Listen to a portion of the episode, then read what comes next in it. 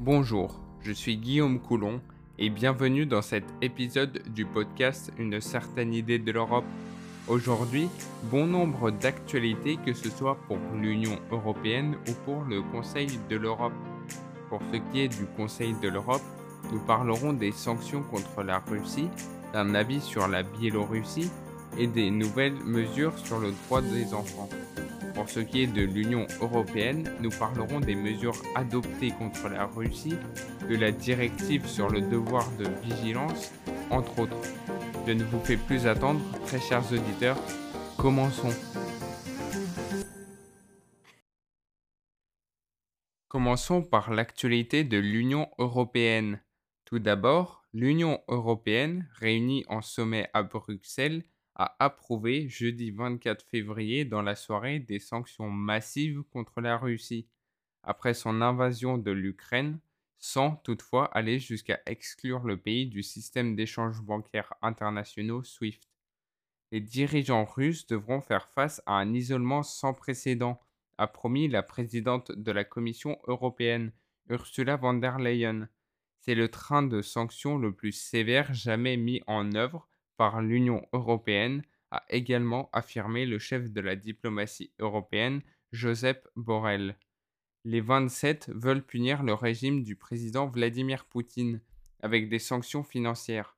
Il s'agit notamment de limiter drastiquement l'accès de la Russie au marché de capitaux européens, entravant la capacité de Moscou d'y financer sa dette. L'UE va aussi réduire l'accès de la Russie à des technologies cruciales en la privant de composants électroniques et de logiciels de façon à pénaliser gravement tous les pans de l'économie russe, d'après Ursula von der Leyen. Mais ni l'UE ni les États-Unis n'ont exclu la Russie du réseau interbancaire SWIFT, un rouage essentiel de la finance mondiale. C'est pourtant une option envisagée par le président américain Joe Biden. Ensuite, la Commission européenne a dévoilé mercredi 23 février sa proposition de loi sur la bonne gouvernance des entreprises. Cela a été un long parcours, lance Didier Reinders, le commissaire européen à la justice. Voilà deux ans que la Commission européenne travaille à un projet de directive sur la bonne gouvernance d'entreprises durables, un texte qui a pour objectif de contraindre les entreprises à mieux prévenir les violations des droits de l'homme et les préjudices environnementaux tout au long de leur chaîne d'approvisionnement. Et la présentation en a été à plusieurs reprises repoussée. Mercredi 23 février 2022, l'exécutif communautaire a enfin dévoilé sa proposition législative. Elle introduit un devoir de vigilance pour les entreprises qui, dès lors ne peuvent plus ignorer les risques de leurs pratiques, celles de leurs filiales, de leurs fournisseurs et des fournisseurs de leurs fournisseurs, font peser sur les droits de l'homme, travail des enfants, travail forcé et l'environnement. L'objectif Éviter des drames comme celui du Rana Plaza, cet immeuble de 8 étages situé à Dhaka, au Bangladesh, qui abritait six usines de confection de vêtements travaillant en bout de chaîne pour des enseignes comme Mango et Primark et dont l'effondrement, en avril 2013, provoqua le décès de plus de 1100 ouvriers et ouvrières du textile. Par ailleurs, dans un arrêt rendu le 24 février 2022, la CJUE a précisé la portée de l'obligation d'information précontractuelle en matière de contrats collectifs d'assurance vie Unit Linked. En l'espèce, des consommateurs polonais ont adhéré à des contrats collectifs d'assurance vie à capital variable liés à des fonds de placement dits Unit Linked auprès d'intermédiaires d'assurance.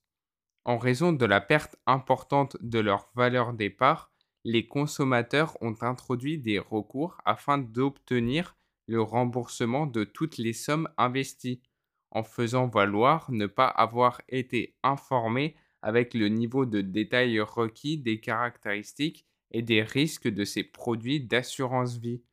le tribunal d'arrondissement de Varsovie-Wola, en Pologne, a saisi la CJUE d'une question préjudicielle pour qu'elle précise la portée de l'obligation d'information précontractuelle.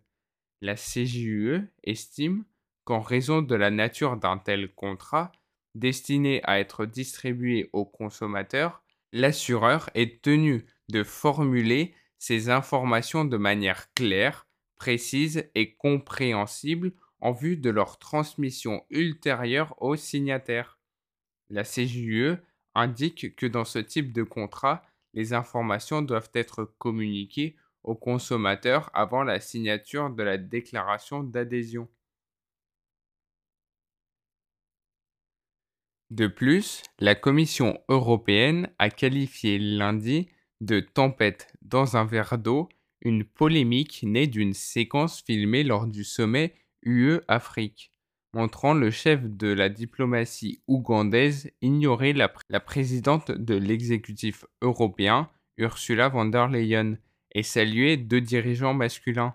La scène qui a fait le tour des réseaux sociaux montre le ministre ougandais des Affaires étrangères à son arrivée jeudi au sommet UE-Afrique à Bruxelles, passant devant Ursula von der Leyen et se diriger directement vers Charles Michel et le président français Emmanuel Macron, avant de serrer les mains des deux hommes.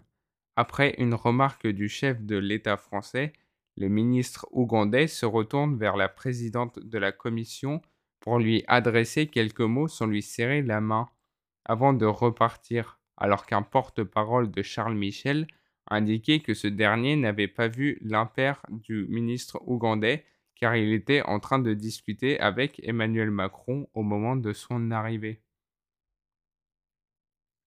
D'autre part, la BCE est confrontée à une incertitude importante sur l'évolution de l'inflation en zone euro, a dit ce jeudi 24 février 2022 une responsable de l'Institut ce qui pourrait compliquer sa politique monétaire.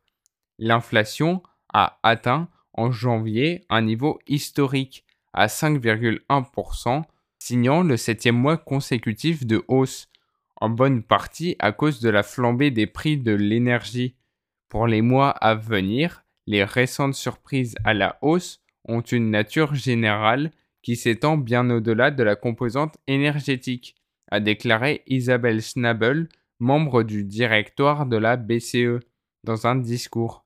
Cela implique qu'une incertitude importante subsiste quant au moment où le pic d'inflation sera finalement atteint, a-t-elle ajouté. Du coup, le moment où la BCE va normaliser sa politique monétaire reste très incertain.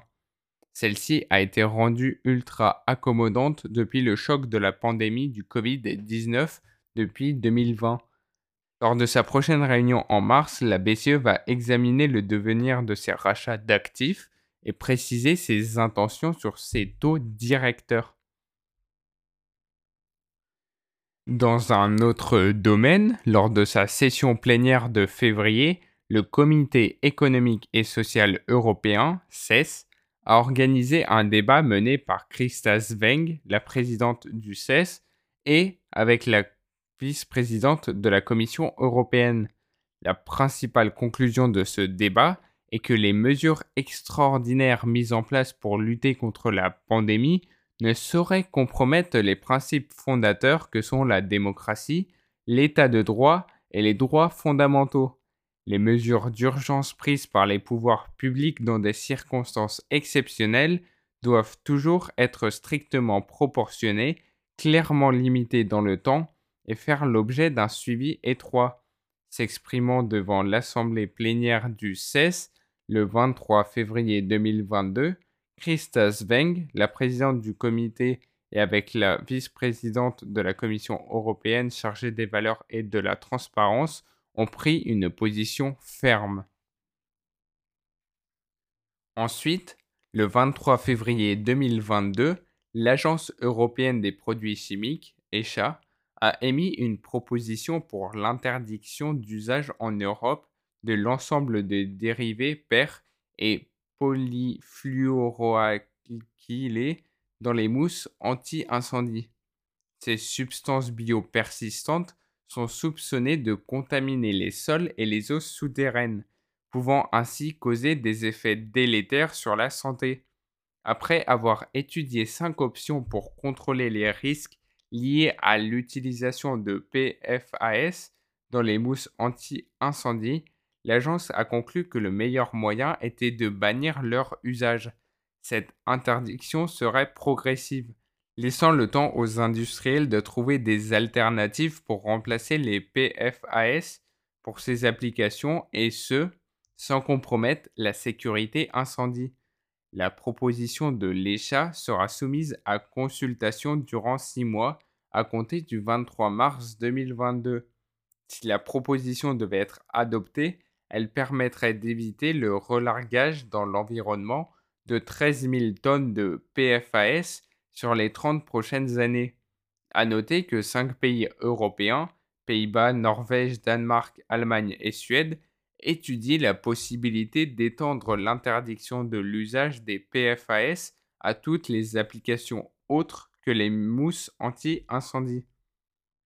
De plus, dans le cadre du programme baptisé Pour une Europe numérique, la Commission européenne a annoncé le 22 février 2022 qu'elle prévoyait d'injecter 282 millions d'euros dans l'intelligence artificielle la cybersécurité, la blockchain et la formation, un financement sous la forme d'appels à projets et de subventions.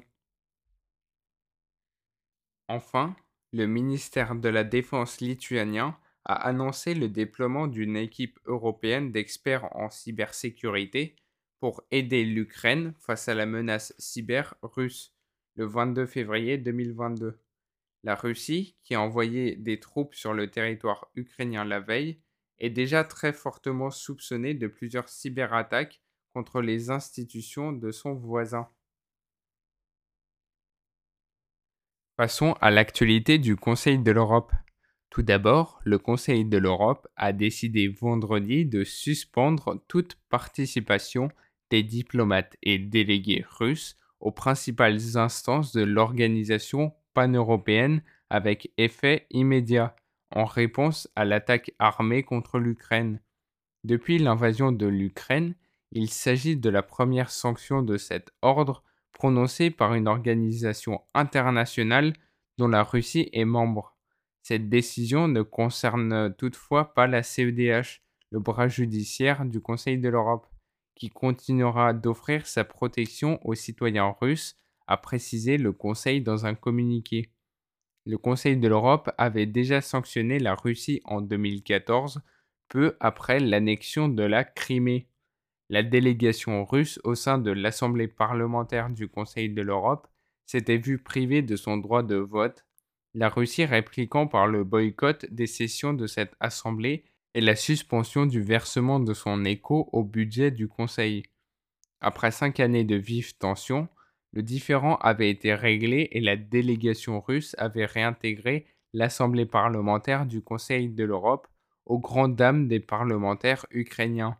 Le secrétaire général du Conseil de l'Europe avait condamné fermement dès jeudi l'invasion de l'Ukraine, soulignant qu'elle pourrait avoir des conséquences dévastatrices pour l'ensemble du continent. La suspension des droits de représentation de la Russie concerne le comité des ministres, l'exécutif de l'organisation où siègent les diplomates des 47 États membres et l'Assemblée parlementaire du Conseil de l'Europe. Ensuite, dans son avis intérimaire urgent sur la réforme constitutionnelle en Biélorussie, la Commission de Venise a déclaré que les projets d'amendement qui seront soumis au référendum le 27 février 2022 ne corrige pas le fort déséquilibre des pouvoirs qui existent déjà dans la Constitution actuelle et l'aggraveront même. Elle a également critiqué l'absence de participation du Parlement dans l'élaboration des amendements, le manque de transparence du processus de rédaction et l'absence manifeste d'une coopération constructive entre le gouvernement d'une part et l'opposition en existe, les autres parties prenantes et la société civile d'autre part.